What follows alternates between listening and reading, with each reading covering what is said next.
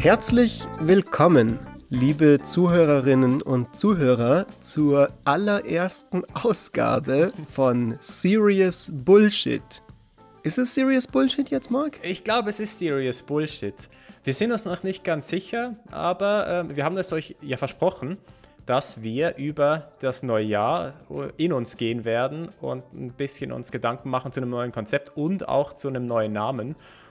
Und ein Name, der jetzt im Raum steht, ist Serious Bullshit. Fritz, was ist das für ein Name?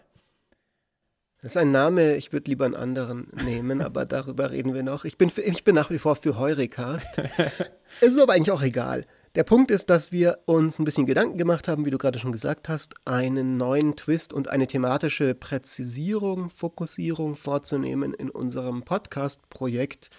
Und wir haben uns überlegt, und der gute Marc hatte dann diese coole Idee, dass wir uns immer gängige Wahrheiten angucken oder eben Zusammenhänge, Fakten, Argumente, Positionen, die allgemein als so und so entweder richtig oder falsch wahrgenommen werden und die hinterfragen.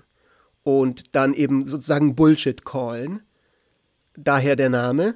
Und eben so versuchen dann uns selbst und auch unseren ZuhörerInnen eine neue, Blickwe eine neue Blickweise auf eine bestimmte Thematik zu ermöglichen damit. Ja, genau. Es ist sozusagen das Gegenteil von einem Strohmann-Argument. Bei einem Strohmann-Argument versucht man ja ein Argument möglichst schwach darstellen zu lassen oder man nimmt bestimmte Elemente von einem Argument, die besonders schwach sind und bläst die auf und argumentiert dann gegen diese Form des Arguments. Und das ist natürlich nicht wirklich äh, eine ehrliche Vorgehensweise. Und das Gegenteil ist äh, das Stilmanning. Also man versucht ein Argument oder Teile eines Argumentes in einem möglichst guten Licht darstellen zu lassen und versucht dann gegen diese Version des Arguments zu argumentieren. Das heißt, was wir machen hier ist, wir nehmen Argumente, von denen wir überzeugt sind oder nicht überzeugt sind, sei mal dahingestellt, aber wir versuchen halt, die möglichst beste Version von diesen Argumenten hier zu diskutieren und dann zu untersuchen, ob, ob das denn Sinn macht oder, oder nicht Sinn macht.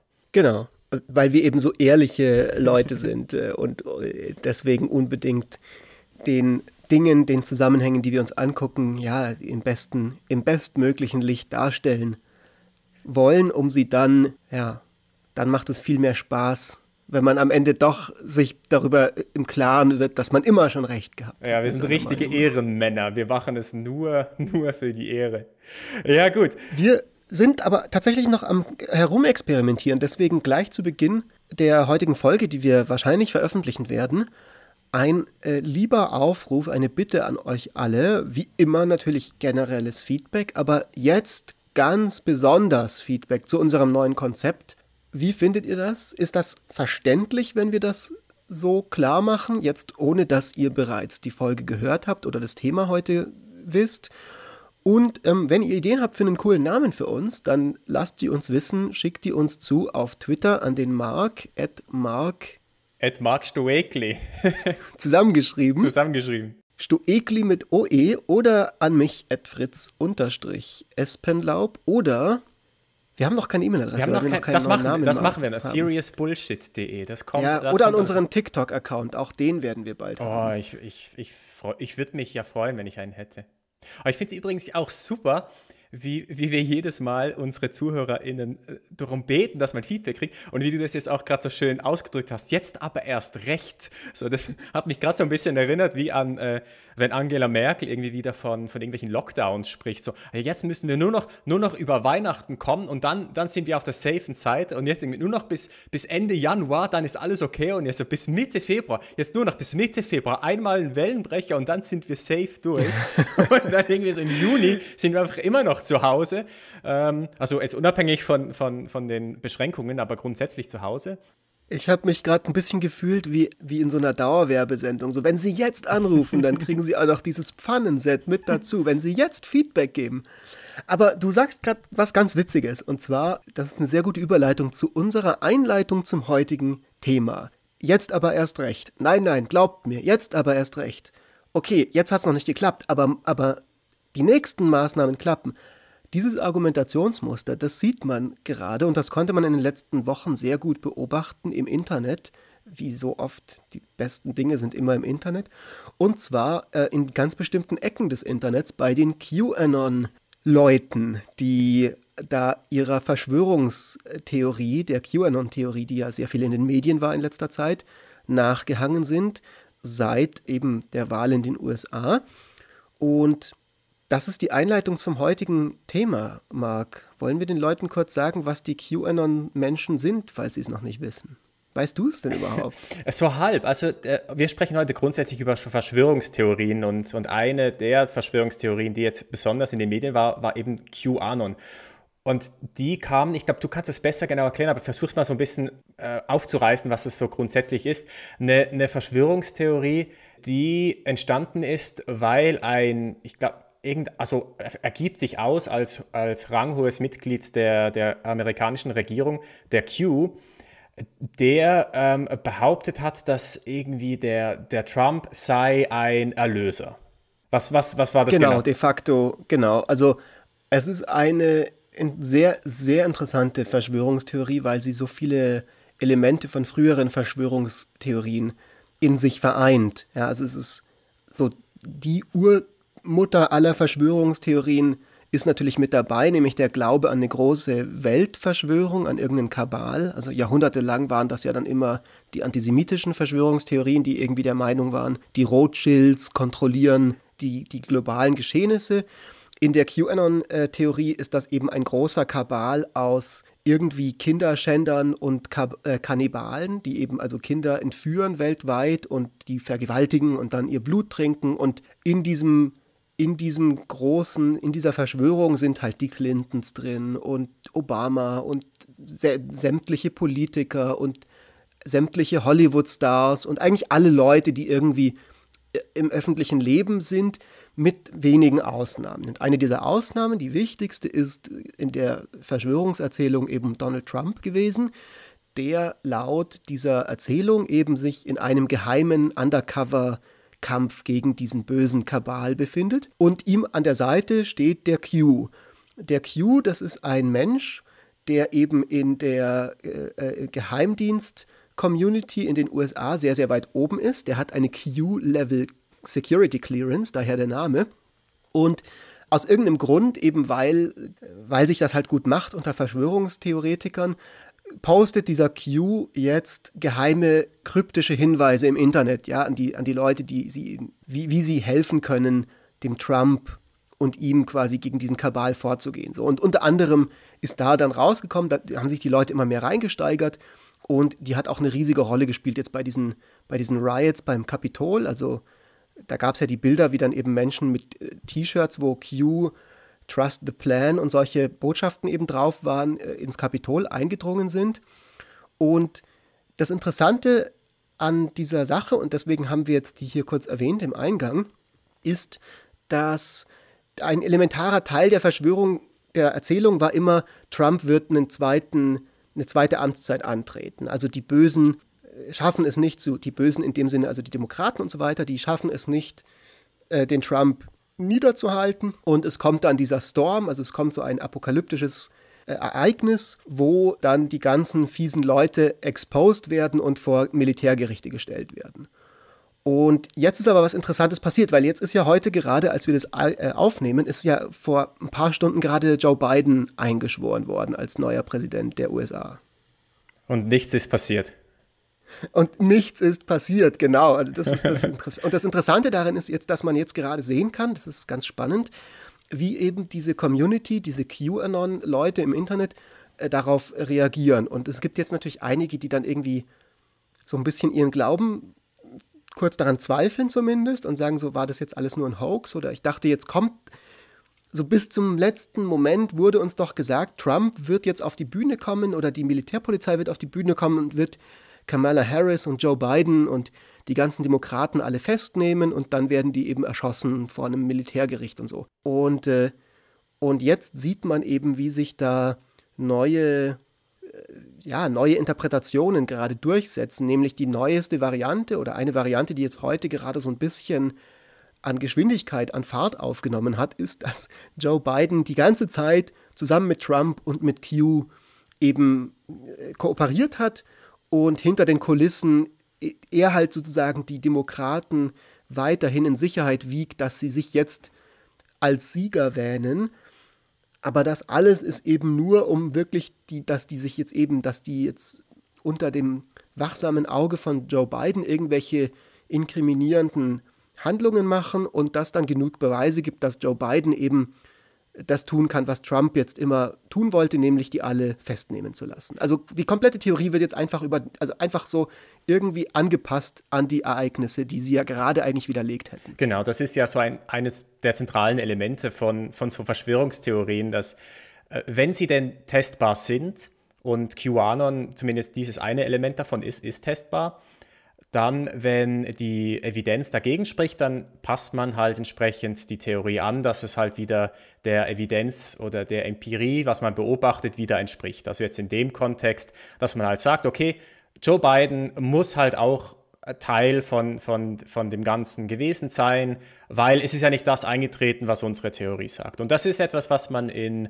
anderen Verschwörungstheorien ja auch sieht, bei den Flat Earthern zum Beispiel, wenn, ähm, und das finde ich übrigens spannend bei den Flat Earthern, die machen ja auch viele Experimente und versuchen ihre Theorie zu belegen.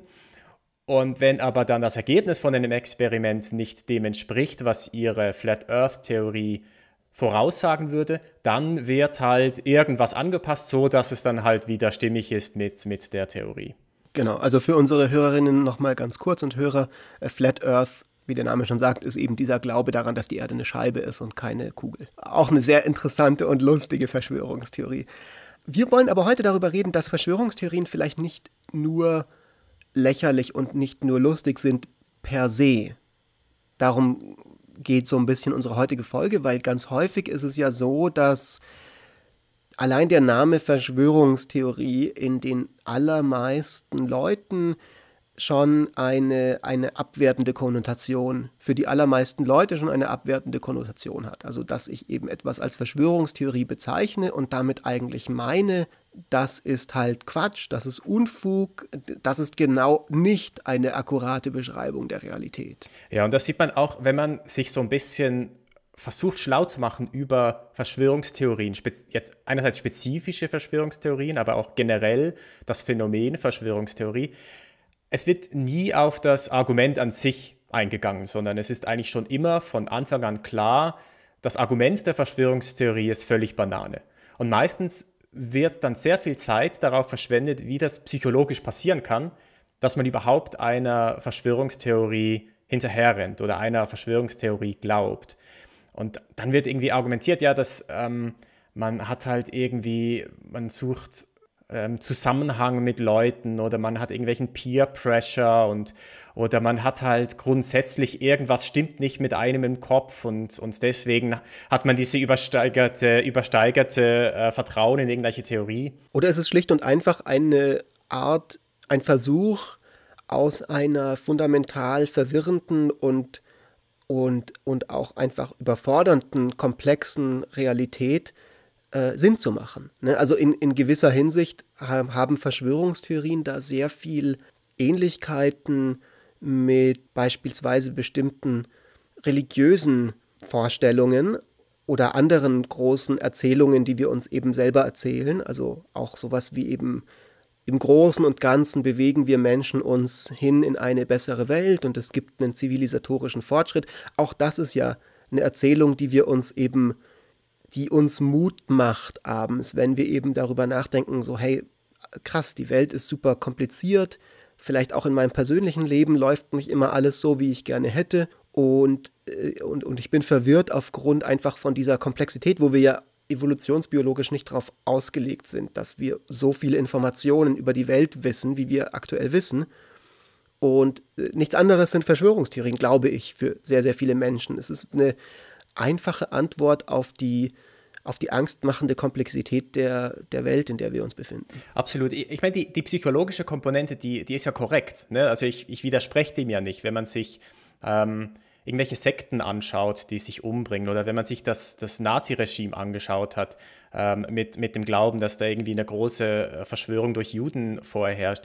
Das hat natürlich eine, eine psychologische Komponente, dass, dass, dass ähm, wie man sich das erklären kann, dass Leute solchen Stuss halt glauben können. So, aber das Problem ist, das haben halt alle Leute. Das haben halt aber auch nicht nur die Leute, die einer Verschwörungstheorie glauben, sondern das haben wir doch genauso. Wenn ich als, als Wissenschaftler eine Theorie vertrete, dann bin ich extrem invested in diese Theorie. Und wenn ich Evidenz sehe, die meiner Theorie nicht, nicht entspricht, dann muss sehr viel passieren, dass ich meine Theorie anpasse oder dass ich mein, also nicht, dass ich, dass ich meine Theorie verwerfe, so muss ich sagen.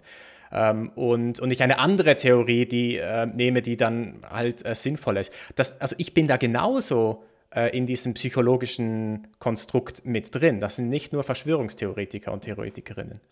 Das ist ein genau richtiger Punkt und ich denke, das geht auch in die Richtung dessen, ähm, worum es uns heute geht. Und zwar wollen wir uns halt überlegen, sind Verschwörungstheorien immer per se falsch, einfach weil sie, also quasi muss eine Sache falsch sein, um als Verschwörungstheorie überhaupt bezeichnet werden zu können. Und wie kann man überhaupt wissen, ob das falsch ist oder nicht? Ne, ein wichtiger Aspekt von Verschwörungstheorien ist ja auch oft, dass sie schlicht und einfach nicht falsifizierbar sind. Also jetzt diese QAnon-Sache zum Beispiel, dann passiert eben was, was eigentlich die Theorie falsifiziert, also was sie widerlegt, nämlich Joe Biden wird tatsächlich eingeschworen. Und dann ist so, Moment, wir haben nur die Q-Drops im Internet falsch interpretiert und tatsächlich ist aber Joe Biden derjenige, der jetzt sozusagen den Mantel aufnimmt von, von Trump und so weiter. Und das, das kannst du immer weiter wieder, wieder sagen. Wobei auch das wiederum was ist, was ja genauso gilt für, für, für andere Big Stories, die wir uns selber erzählen. Also in, in der Makroökonomik hast du genau das. Da, äh, wenn, da passt du halt ein, ein, ein Parameter von deinem makroökonomischen Modell an und dann ist Inflation wieder erklärt. So, das macht man genauso. Mir fällt gerade ein, es gibt vielleicht einen Aspekt, den wir noch herausheben können, wo sich dann Verschwörungstheorien doch unterscheiden die meisten von ihnen zumindest, von eben der Makroökonomik beispielsweise oder eben irgendwelchen anderen Sachen. Und zwar das eine ist, also sie haben oft einen xenophoben Aspekt. Also es gibt irgendein Feindbild von, von eben, sehr häufig sind das eben Juden oder andere Minderheiten, die in Wahrheit alles kontrollieren. Und das zweite ist auch, und das geht so ein bisschen Hand in Hand mit dem, die aller, allermeisten Verschwörungstheorien postulieren, dass die Regierung up to no good ist. Also dass es irgendeine große, daher kommt eben dieser, dieses Wort, eine Verschwörung in der Regierung gibt, die sich gegen das Volk, gegen den ehrbaren kleinen Mann verschworen hat und ihn hinters Licht führen möchte und in Wahrheit ganz fiese Sachen anstellt äh, und, und man denen nicht trauen sollte. Ja, und ich glaube, eine wichtige Unterscheidung ist auch noch, grundsätzlich, was ist eigentlich eine Verschwörungstheorie? Also sowohl, was ist Verschwörung und was ist Theorie?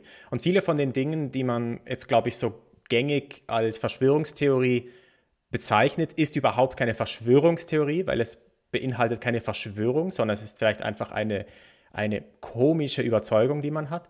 Und das andere ist, nicht alles ist immer eine Theorie, weil die Theorien sind falsifizierbar. Und gewisse von diesen Dingen, das sind tatsächlich Theorien, ähm, die Flat Earth Theorie zum Beispiel, das würde ich durchaus als Theorie bezeichnen, weil das ist etwas, was, äh, was, was testbar ist. Und das ist etwas, was man sich als, als Gesamtkonstrukt zusammengebaut hat und was, was Elemente innerhalb einer Theorie besitzt, die miteinander interagieren. Das ist etwas, was halt eine Theorie ausmacht. Und aber auch QAnon ähm, könnte durchaus als Theorie gezählt werden, ne? wenn man sagt, okay, eine testbare Hypothese ist, bevor Joe Biden äh, vereidigt wird, passiert irgendetwas Verrücktes ne? und dann kann man das überprüfen. Und, aber andere Dinge sind überhaupt keine Theorien, sondern vielleicht eher ein Mythos. Und das ist jetzt zum Beispiel, jetzt gerade mit der Impfthematik und Corona, könnte ich mir vorstellen, dass ähm, die, der Mythos, dass dass äh, Bill Gates uns alle chippen möchte oder dass, äh, keine Ahnung, Angela Merkel Corona erfunden hat, das ist eher ein, ein, ein Verschwörungsmythos. Das ist zwar eine Verschwörung dabei, aber es ist nicht wirklich eine Theorie, sondern es ist, also du kannst das nicht überprüfen, so, sondern es ist einfach eine komische Überzeugung, die man hat. Bill Gates möchte uns alle chippen.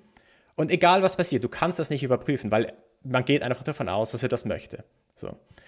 Und, und ich glaube, was mich dann interessiert, ist, ist, dieser, ist der Theorieaspekt. So, das andere ist irgendwie dann, das ist einfach weird, so, eine weirde Überzeugung. Aber was ich spannend finde, ist, die, ist, dieser, ist dieser Theorieaspekt, den man überprüfen kann und den zumindest jetzt bei, ähm, bei den Flat Earthern zum Beispiel auch überprüft wird. Und das, und, das, und das andere ist dann das menschliche Element, dass man halt eben nicht bereit ist, dann irgendwie die Theorie zu verwerfen, sondern halt irgendwelche Dinge sich so zurechtschraubt, dass halt dann die Theorie wieder passt, äh, auch wenn dann Joe Biden tatsächlich vereidigt wird und, und nicht verhaftet wird. Da sprichst du, glaube ich, was sehr Interessantes an. Und zwar, du sagst ja gerade, das Interessante an diesen Theorien oder das, was dich an dieser Thematik interessiert, ist eben, wenn es sich oder insofern, insoweit es sich um tatsächliche Theorien handelt, die testbar sind. Und das Interessante daran an wissenschaftlichen Theorien beispielsweise, um jetzt kurz diesen Pivot zu machen zu anderer, zu einem anderen Set von Theorien, das wir gängigerweise eben ernst nehmen als Gesellschaft, ist, dass wir da ja genau sagen, wir beurteilen jetzt das nicht gemessen daran, wie viele Menschen daran glauben, sondern wir beurteilen die Theorie on its merits. Also beispielsweise überlegen wir uns eine experimentelle Möglichkeit, die Predictions, die Vorhersagen dieser Theorie zu überprüfen. Und wir sind menschheitsgeschichtlich dazu gekommen, das so zu machen, weil es eben in der Geschichte sich ab und zu ergeben hat, dass es eine sehr weit gehaltene Meinung gab, die sich dann aber als falsch herausgestellt hat und eine ganz kleine Minderheit von Leuten gab, die äh, sich dann eben mit ihrer neuen Theorie, die am Anfang von niemandem ernst genommen wurde, als äh, die sich damit dann eben durchgesetzt haben. Ne, also klassisches Beispiel ist eben überhaupt die Idee, dass die Erde tatsächlich rund ist und keine Scheibe. Und damals ist denkbar, dass eben angenommen, das wäre heute passiert, dass die Kirche damals halt zum Beispiel auch gesagt hätte, das ist eine Verschwörungstheorie, was der Galileo da ver verzapft, das sind Fake News. Unser Punkt ist, glaube ich, so ein bisschen, oder der Punkt, den du machen möchtest, ist, dass es vielleicht in eine falsche Richtung geht, wenn man Verschwörungstheorien allein deswegen ablehnt, weil nur eine sehr kleine Minderheit oder eine Minderheit von sehr verschroben wirkenden Menschen diese Theorie vertritt. Ja, also es gibt, es gibt natürlich schon Gründe, das abzulehnen. Gerade wenn es eine Verschwörungstheorie ist, dann kann es natürlich auch gefährlich werden. Das haben wir jetzt gerade gesehen mit, mit QAnon. Aber einfach nur der Theorieaspekt an sich, äh, da kann, kann ich mir gut vorstellen, dass man das ernster nehmen sollte, als man es eigentlich tut. Also grundsätzlich nimmt man es halt überhaupt nicht ernst. So. Und das Spannende finde ich halt, dass die, die ganzen genialen WissenschaftlerInnen von aus dem 18., 19. Jahrhundert oder was Gott was, da gibt es immer die Story von, wie, wie, wie dieser Wissenschaftler dann eine komplett andere Meinung vertreten hatte und, und gegen das Establishment kämpfen musste, nur um dann später herauszufinden, dass er tatsächlich recht hatte. Und wir feiern den Typen halt ultra, weil wir wissen, dass er schlussendlich dann tatsächlich recht hatte und das Establishment halt Unrecht hatte. Und da gibt es zig Beispiele davon. Ne? Und, und wieso ist das jetzt äh, was anderes? So, wir sind jetzt halt das Establishment, wir glauben, dass die Erde rund ist und, und ich glaube auch, dass sie rund ist und ähm, nehmen halt die Leute nicht ernst, die glauben, dass sie, dass sie flach ist. Und die, die, die Sicht, ich glaube, die Sichtweise von den Leuten, die dann diese, The diese Theorie vertreten, die fühlt sich halt eben gerade genau als, als die Leute, die nicht verstanden werden und die halt äh, die Wahrheit erkannt haben und jetzt uns, das Establishment, nur noch überzeugen müssen. Das musst du jetzt natürlich hier nochmal bekunden, dass du doch schon an die, daran glaubst, dass die Erde rund ist. Aber das ist auch nochmal was Interessantes daran, warum ich der Meinung bin, dass die aller, allermeisten gängigen Verschwörungstheorien, die man kennt, also eben zum Beispiel die flache Erde-Theorie, QAnon selber, sehr viele andere Dinge, die kann man extrem schnell beurteilen und mit sehr, sehr hoher Confidence dann eben auch sagen, das ist halt Unfug. So, also dass es gibt eine überwältigende Beweislast, die gegen diese Theorie spricht. Also zum Beispiel im, im Fall der flachen Erde. Nur wir haben als Menschen, glaube ich, immer die Tendenz, die so ganz gut zum Ausdruck kommt in dieser Fabel von des Königs neue Kleider, ne? wo, der, wo es diese Schneider gibt, die ihm dann irgendeinen Quatsch erzählen und dann fährt der halt, lässt er sich nackt durch die Stadt fahren und niemand sagt was, obwohl eigentlich alle so ein bisschen sich privat denken, so, hm, ich weiß nicht so recht. Aber es gibt diese soziale Dynamik, dass man nicht, dass man nicht der komische Verrückte oder die seltsame Außenseiterin sein möchte, äh, die, die, gegen die gegen den Strom schwimmt. Und wenn der Strom gegen die Verschwörungstheorie geht oder gegen irgendeine Art von Theorie, dann heißt das e-, eben einfach erstmal noch nichts über die Theorie. Die muss man eben auf ihren Merits beurteilen. Und, und das ist, glaube ich, was, was es ähm, also wo man, finde ich, so ein bisschen der, dem, der, der Versuchung widerstehen sollte, generell Informationen einfach nur abzulehnen, allein aufgrund dessen, dass die Mehrheit der Leute diese Information ablehnt oder aufgrund dessen, dass man Personen in offiziellen Stellen oder Regierungssprecher oder was auch immer hört, die ähm, irgendeine äh, Stellungnahme dazu abgeben. Ich finde auch so die, die grundsätzliche philosophische Einstellung zu generell dem Wissen, was in, in der Gesellschaft vorherrscht, finde ich total spannend, weil das hat, also mich erinnert es immer so ein bisschen so an diesen, den, den äh, kartesischen Zweifel von, von René Descartes oder das Höhlengleichnis von Platon, dass man, also im, im, im kartesischen Zweifel zweifelt man halt alles an, was man überhaupt nur anzweifeln kann außer halt irgendwie so, dass ich denke, also bin ich und von dem aus geht man dann irgendwie, baut man sich dann halt etwas auf, was man halt wissen kann. So und, und, und das ist erstmal eine Welt, wie man sie wahrnimmt. Ne? Und wenn du, wenn du an eine flache Erde oder wenn du die die runde Erde bezweifelst, dann, naja, warum nicht? Weil du nimmst sie ja erstmal flach wahr. So. Also es gibt erstmal keine Hinweise darauf, dass sie rund sein könnte von dem, was wir, was wir wahrnehmen. Und das, das Höhlengleichnis, ähm, das ist, also da ist halt die Story dahinter, ne? du bist irgendwie angebunden in, in einer Höhle und siehst nur äh, Schatten, die an die Wand geworfen werden von, von einer Fackel. So. Und, und man kann immer nur diese, diese diese Schatten wahrnehmen, aber man kann die tatsächliche Welt halt nicht wahrnehmen. So, und das Ziel ist dann, wir brauchen irgendwie einen Erlöser, der uns dann rausbringen kann aus dieser Höhle, dass wir die Welt tatsächlich wahrnehmen können. Und das führt halt dazu, dass man so einen grundsätzlichen Zweifel hat von dem, was wir ähm, entweder wissen im Fall von, von Descartes oder was wir wahrnehmen im Fall von Platon. Und wenn man diese Grundeinstellung erstmal hat, die ich gar nicht mal so unattraktiv finde, dann ja, kann es halt sein, dass man plötzlich anfängt, alles anzuzweifeln. Und nur weil irgendein Experte oder eine Expertin behauptet, dass es so sei, wie es sei, heißt halt nicht, dass man dem glauben soll. Ne? Also jetzt mit, mit Corona, nur weil, weil Angela Merkel sagt, jetzt müssen wir noch kurz bis nach Weihnachten durchhalten und dann ist alles gut. Das muss halt nicht so sein. Ne? Und, und, ein paar Wochen später heißt es, jetzt ist es halt bis Mitte Februar so.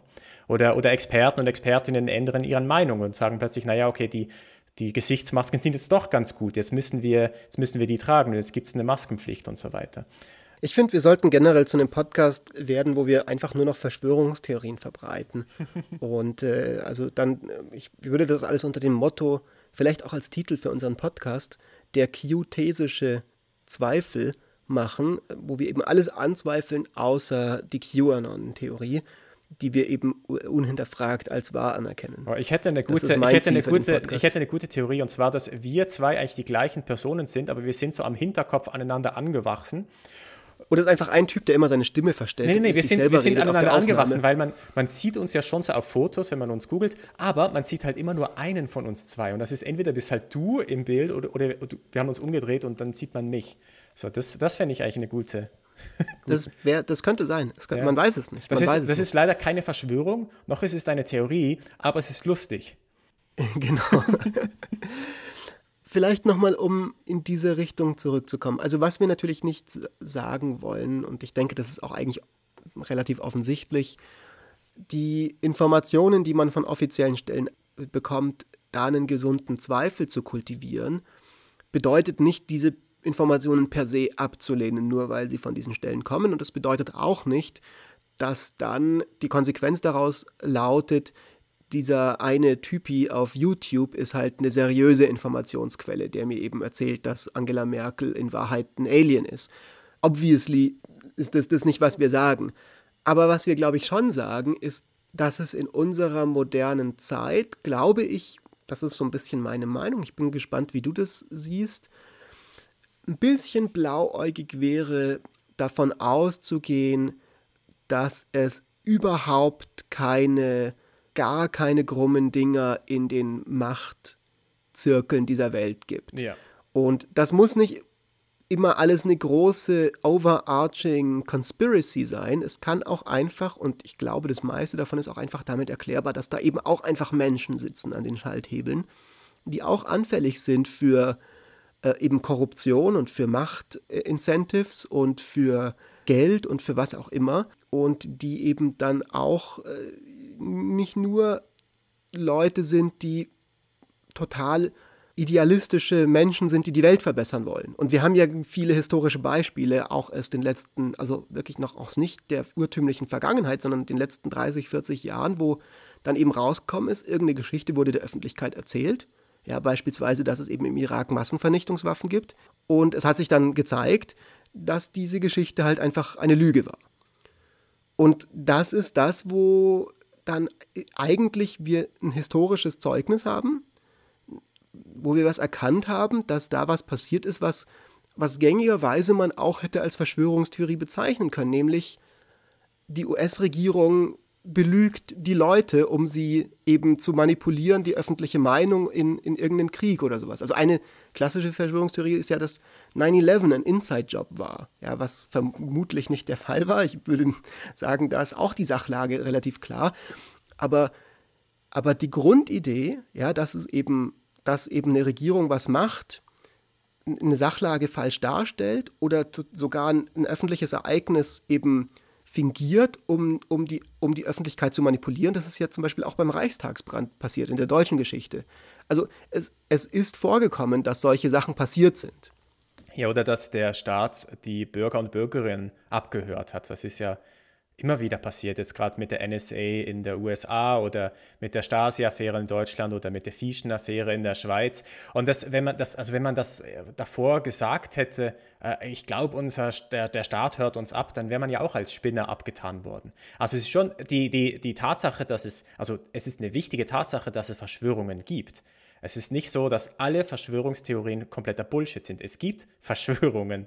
Ähm, das, ist ja, das ist ja der Krux an der Sache das ist genau das perfide eben auch an dieser Mächtigkeit von diesem Wort oder das, warum es, warum mir ein Anliegen war, auch, also oder, oder uns beiden ein Anliegen war, heute darüber äh, dieses Thema zu machen als erste Folge von Serious Bullshit, wo wir versuchen, Dinge aus einer anderen Perspektive zu betrachten, ist eben genau, dass beispielsweise in China wenn es kritische Stimmung, Stimmen gibt, die sagen, hey, Moment mal, was da mit den Uiguren passiert, da haben wir Fragen, da wir hören Berichte eben, dass die Leute da in irgendwelche Arbeitslager gesteckt werden oder in Umerziehungslager, dann betitelt die chinesische Regierung das als Verschwörungstheorien und, und zensiert das im Internet mit dem Argument, wir gehen vor gegen Fake News. Genauso wie halt eben im Westen auch gegen Fake News sinnvollerweise in den meisten Fällen im Internet vorgegangen wird. Also da hatten wir noch schon auch ganz eigene Folgen zu äh, Fake News und Social Media und so weiter. Aber das Problem ist so ein bisschen, dass es halt nicht, also es ist ein bisschen leichtgläubig zu denken, in China sind nur Schufte an der Regierung und in den westlichen Ländern sind nur ehrenhafte Menschen an der Regierung. Ja, und das, ja genau, und es ist halt auch, woher würden wir wissen wollen, dass wir tatsächlich in einer guten Regierung stecken? Wenn du jetzt in Nordkorea aufgewachsen bist, dann hast du vermutlich auch den Eindruck, dass, dass deine Regierung nur das Beste für dich möchte. Wir aus Wobei, das weiß ich jetzt nicht, ob du den Eindruck da hast. Aber man kann sich das zumindest vorstellen, ne, dass man in dass eine Regierung es schafft, die Bevölkerung so zu, zu, zu überzeugen. Zumindest manche Leute oder manche ja. Leute, dass, dass man halt dann als, als Bürger oder Bürgerin nicht weiß, bin ich jetzt in einer Regierung oder habe ich eine Regierung, die tatsächlich das Beste für mich möchte? Und ich glaube zumindest das, dass das in Deutschland der Fall ist oder in, in der Schweiz auch. Oder habe ich jemand, der oder die mich einfach belügt? Und wir wissen es halt nicht. Also es, es, es ist halt nicht klar a priori. Es ist, glaube ich, unwahrscheinlich, aber who knows? Es kann ja gut sein. Also wir wissen es schon ein bisschen, weil wir ja die Möglichkeit haben, zumindest teilweise das zu überprüfen und nachzuforschen und kritisch nachzufragen. Und wir haben bestimmte Indizien. Und das ist gerade auch das Wichtige, glaube ich, was man bedenken muss, um eben nicht in so eine richtige verschwörungstheoretische Ecke abzudriften, wo man so nihilistisch wird und meint, egal was ich an Informationen bekomme, alle diese Informationen sind fake. Ja, alle diese Informationen sind aus dieser großen Lügenarchitektur und der einzige, der mir die Wahrheit erzählt, ist halt der Typ, in meiner Telegram-Gruppe oder der mir auf WhatsApp diese Kettennachricht weitergeleitet hat oder den ich auf YouTube angeguckt habe, ähm, sondern wir können das ja überprüfen. Also wir haben Untersuchungsausschüsse, wir haben äh, also jetzt im, im, in Deutschland beispielsweise eine, eine, eine, Presse, wo wir wiederum beurteilen können als Konsument, ob das jetzt eine plausible äh, Geschichte ist oder nicht. Und wir haben auch in, investigative Möglichkeiten, Dinge zu zu recherchieren. So. Also man, es ist einem da nicht die Hände gebunden so und, und naja, aber wir sind schon, es gibt schon, es gibt ja schon Grenzen dann. Also auch als investigativer Journalist oder Journalistin kannst du nicht alles machen. Also gewisse Dinge sind halt klassifiziert, gewisse Dinge, da hast du keine Einsicht und das sind dann eben vielleicht genau die Dinge, wo die, die Verschwörung steckt. So, who knows? Ja, das stimmt, aber also da finde ich was ganz Interessantes. Und zwar, du erinnerst dich, wir hatten ja mal diese Folge über Medienkonsum, wo wir unter anderem das Beispiel hatten von der Vergiftung von Nawalny. Für unsere Hörerinnen und Hörer, die sich das nochmal anhören möchten, das war die Folge 8 von uns. Und da haben wir darüber unter, uns unterhalten, wie kann man jetzt als normaler, als normale Bürgerin ohne besondere Insider-Infos und ohne Q-Level Security Clearance beurteilen, welche Erzählung stimmt. Die vom Westen, dass eben Nawalny aller Wahrscheinlichkeit nach von der russischen Regierung vergiftet wurde und das ein Giftanschlag war, oder aber die vom, vom, von Putin und anderen äh, Sympathisanten mit äh, der russischen Regierung oder Kritikern am Westen, die eben sagen, für uns ist es auch plausibel, dass eben der von dem westlichen Geheimdienst der Giftanschlag verübt wurde, um eben Nord Stream, um diese Pipeline zu verhindern. So, jetzt haben wir ein paar Wochen seitdem sind vergangen und ich habe äh, ich hab meine Meinung dazu geupdatet und zwar, weil ich einen super interessanten Artikel gelesen habe von Bellingcat. Kann ich sehr empfehlen allen, allen Leuten, die das hören. Das ist so ein Kollektiv an investigativen Journalisten, die machen so Open Source Recherche, also die gucken allein von Informationen, die im Internet frei verfügbar sind, wie viel du da investigativ arbeiten kannst. Und die haben sich einfach auf den russischen Black Markets, auf den Data Markets, kannst du dir für super wenig Geld, ja, für irgendwie 5 Euro oder sowas, kannst du dir für Telefonnummern mega viele Infos geben lassen. Also die ganzen GPS-Location-Data von, von, von irgendeiner Nummer, weil die ganzen Telefonanbieter da einfach kein richtiges Datenschutzkonzept haben und einfach jeden Tag gehackt werden und das wird alles auf dem Schwarzmarkt zum Kauf angeboten. Und die haben sich dann die ganzen Nummern geholt von allen Leuten, die auf den Flügen mit Nawalny mit ihm geflogen sind und haben dann gesehen, ah, guck mal, das sind diese Nummern, die immer ähm, seit drei Jahren mit dem Nawalny unterwegs sind und haben dann da recherchiert und haben das alles auf ihrer Seite eben relativ gut dargelegt. Wie sie dann zu dem Schluss gekommen sind, das sind die FSB Leute, das ist das Hit Squad, das am Ende den Anschlag gemacht hat und sind dann sogar zu denen hingefahren in Moskau und haben dann die Tür geklingelt und einen von denen haben sie, glaube ich, auch irgendwie angerufen. Und, das klingt und, irgendwie und, nach einer ziemlich dummen Idee, dass du da hingehst. Nein, pass auf. Ja, ja, ja, gut, ich meine, das, das die muss haben man jemanden dann, umgebracht. Lass mal bei dem klingeln und ihn überführen ich glaube, die Leute, die dann da aufge die haben so zusammengearbeitet mit CNN oder so und das war dann so ein CNN-Kamerateam mit also richtig journalistischen Credentials und so weiter, die vielleicht dann doch nicht von heute auf morgen als amerikanische Staatsbürger und Journalisten in Russland ähm, im Gulag landen. Zumindest scheinen die sich da sicher gewesen zu sein. Aber die haben den Typen dann angerufen, einen von denen, und haben, ihm, haben ihn so eigentlich am Telefon reingelegt, sodass er ihnen gegenüber dann zugegeben hat, sodass er also die haben denen dann Glauben gemacht, sie sind auch vom FSB oder so. Und dann hat gemeint so, ja, ich, das, ich war einer von denen, die den halt umgebracht haben oder versucht haben umzubringen. Und, und auf einmal hast du einen Einblick, wo Klarheit reinkommt, wo davor eben Unklarheit war. Und, und so lässt sich das dann eben schon punktuell überprüfen. Das heißt nicht, dass du als normaler Mensch immer die gesamte Wahrheit wissen kannst, aber du kannst trotzdem dir sind die Hände eben nicht komplett gebunden, ist mein Punkt. Ja, aber ich glaube, das zeigt jetzt auch so einen, einen interessanten Punkt, dass wo, wem soll man glauben? Ich meine, wieso sollte man jetzt genau diesen investigativen Journalisten und Journalistinnen glauben? Weil es plausibel ist. Ja, weil es plausibel ist. Aber was ist, wenn du irgend so, so einen QAnon-Typen hast oder irgendeinen Typen auf, auf YouTube, der kann vielleicht halt auch super plausible Sachen irgendwie äh, äh, zusammenschustern. Und vielleicht war gerade QAnon nee, deswegen, vielleicht war QAnon gerade deswegen so erfolgreich, weil sie sich gerade eben verschiedene Elemente von anderen Verschwörungstheorien zusammengebastelt haben und man sich dann gedacht hat, naja, wenn das jetzt alles irgendwie da drin ist, das muss ja dann stimmen, weil die, die, die, die Dinge als, als Ganzes, das muss ja plausibel sein, das gibt doch eine gute Story. Nee, das, da würde ich widersprechen. Also wir reden ja jetzt hier gerade aus unserer Perspektive als Leute mit einem halbwegs gesunden Menschenverstand oder zumindest Leute, die sich einbilden, einen halbwegs gesunden Menschenverstand zu haben und meine Hypothese wäre, unsere Hörerinnen und Hörer würden sich das auch einbilden. Und damit kannst du schon eine Plausibilität beurteilen. QAnon war einfach erfolgreich, weil es den Leuten eine, also aus diesen psychologischen Gründen ist meine, mein, mein Understanding, würde ich sagen, das hat den Erfolg gehabt. Und sicherlich spielen diese psychologischen Mechanismen auch bei allen anderen Leuten eine Rolle, aber trotzdem kannst du Plausibilität beurteilen als jemand, der das so ein bisschen vielleicht auch sich antrainieren kann, Plausibilität zu beurteilen. Das heißt aber eben gerade nicht, dass du die Verschwörungstheorie ablehnst, weil der Regierungssprecher dir sagt, das ist eine Verschwörungstheorie und das ist Quatsch und du solltest nicht dran glauben oder irgendeine Figur, eine Autoritätsfigur dir das sagt, sondern du lehnst sie ab on its merits. Und damit musst du dich auch nicht tagelang mit dieser Theorie beschäftigen.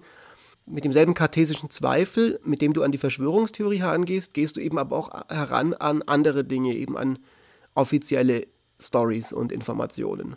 Ja, das, ich finde es spannend, dass äh, wenn man diesen Kartes, äh, kartesischen Zweifel glaubt oder wenn man den vertritt oder, oder das Höhengleichnis oder whatever und dann alles anzweifelt, äh, ich, dann finde ich irgendwie spannend, dass man dann plötzlich diesem YouTube-Typen glaubt.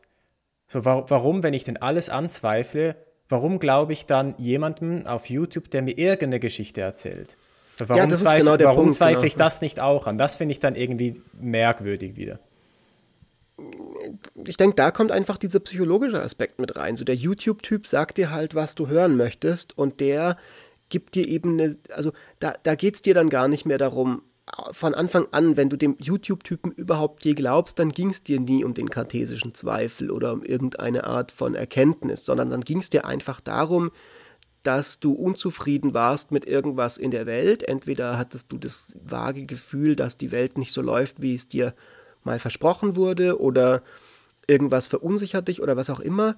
Und du suchst nach Orientierung. Und dann bietet der YouTube-Typ dir eben, der füllt dann die Lücke, die aus irgendwelchen Gründen die offiziellen Geschichten oder die Mainstream-Geschichten, die erzählt werden, äh, nicht mehr füllen können, weil du von denen eben desillusioniert wurdest. Ich finde ja gut, dass unsere Lücke durch TikTok geschlossen wird. Das ist eine viel gesündere Art, mit, mit den Problemen umzugehen.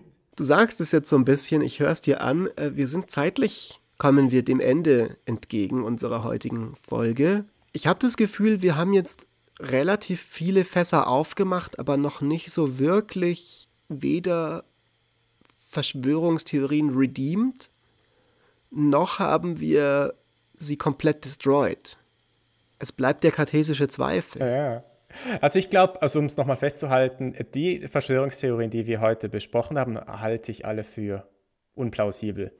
Ähm, und es ging mir auch gar nicht mal so darum, jetzt eine spezifische Verschwörungstheorie zu widerlegen oder, oder vielleicht gute Argumente zu finden, die dann dafür sprechen, sondern ganz grundsätzlich der Umgang mit Verschwörungstheorien. Ich glaube, es gibt viele Gründe, dass wir aufpassen müssen und halt tatsächlich auch äh, dafür sorgen müssen, dass die sich nicht weiter ausbreiten, weil sie gefährlich sind. Also Stichwort QAnon äh, oder vielleicht kann auch, so könnte was Ähnliches passieren mit, mit den Impfgegner und Impfgegnerinnen.